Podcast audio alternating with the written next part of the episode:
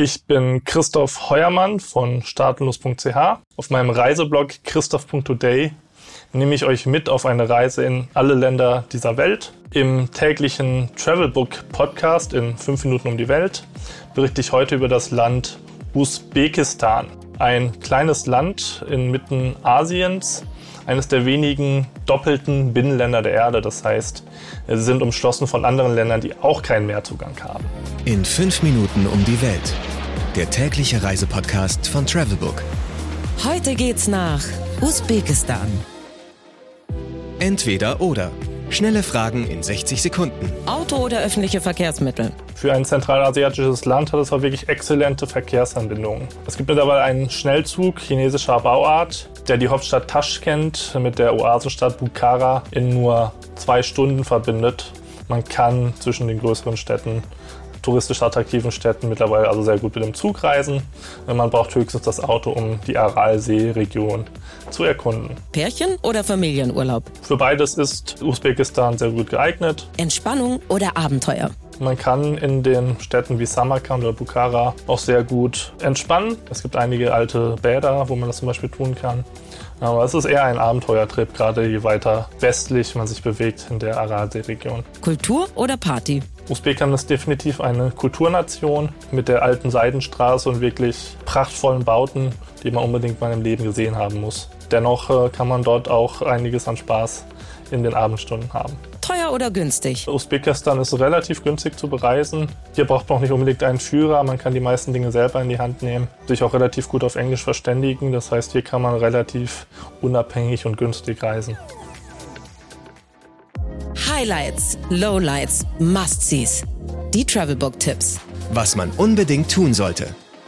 Usbekistan ist bekannt für seine kulturellen Städten. Äh, die Städten Samarkand, Bukhara, Khiva sind auch wirklich äh, eine Augenweide in Sachen Architektur. Dennoch würde ich empfehlen, auch ins weiter westlich gelegene Nukus und die Aralsee-Region zu fahren.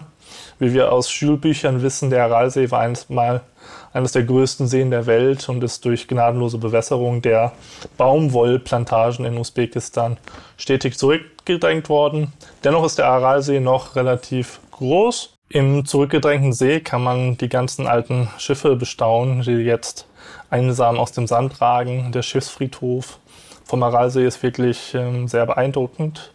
Aber auch äh, die letzten Reste des Sees äh, zu erkennen und in wirklich sehr salzhaltigen Gewässern zu baden, ist eine tolle Erfahrung. Der See ist salziger als das Tote Meer. Das heißt, äh, dort kann man wirklich allertiefste Einsamkeit im Wasser treiben. Geld, Sicherheit, Anreise. Die wichtigsten Service-Tipps für euch. Wie viel Geld sollte man für eine Woche einplanen? Usbekistan kann ein relativ günstiges Reiseland sein. Man braucht hier keine teuren äh, Touranbieter. Man muss sich nicht unbedingt ein Auto oder ähnliches mit Fahrer mieten. Man kommt relativ preiswert mit dem öffentlichen Transport zwischen den Städten umher. Man sollte auf jeden Fall auch die Metro in der Stadt Taschkent nutzen, äh, die wirklich beeindruckende U-Bahn-Schächte hat mit äh, sehr vielen Verzierungen und äh, Gemälden.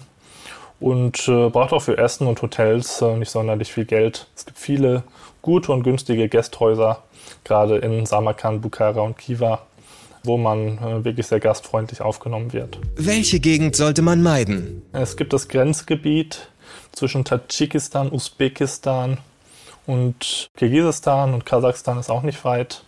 Und dieses Gebiet ist von relativ äh, hohen äh, Konflikten durchleuchtet. Das heißt, hier kann es regelmäßig zu ethnischen Spannungen zwischen den einzelnen Bevölkerungsgruppen kommen, die auch mal mit Gewalt enden können.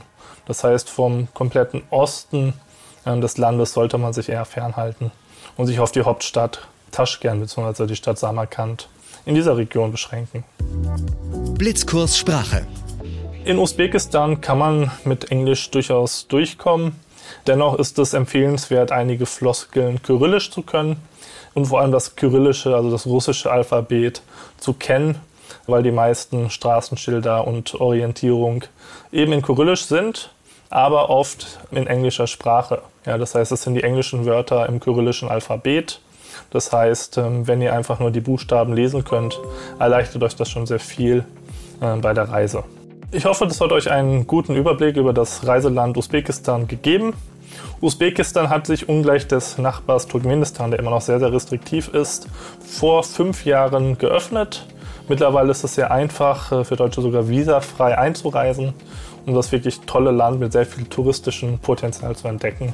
Ich würde mich freuen, wenn ihr auch bald Usbekistan besucht und mich wissen lasst, äh, wie ihr es äh, gefunden habt. Euer Christoph von christoph.today. 15 Sekunden Auszeit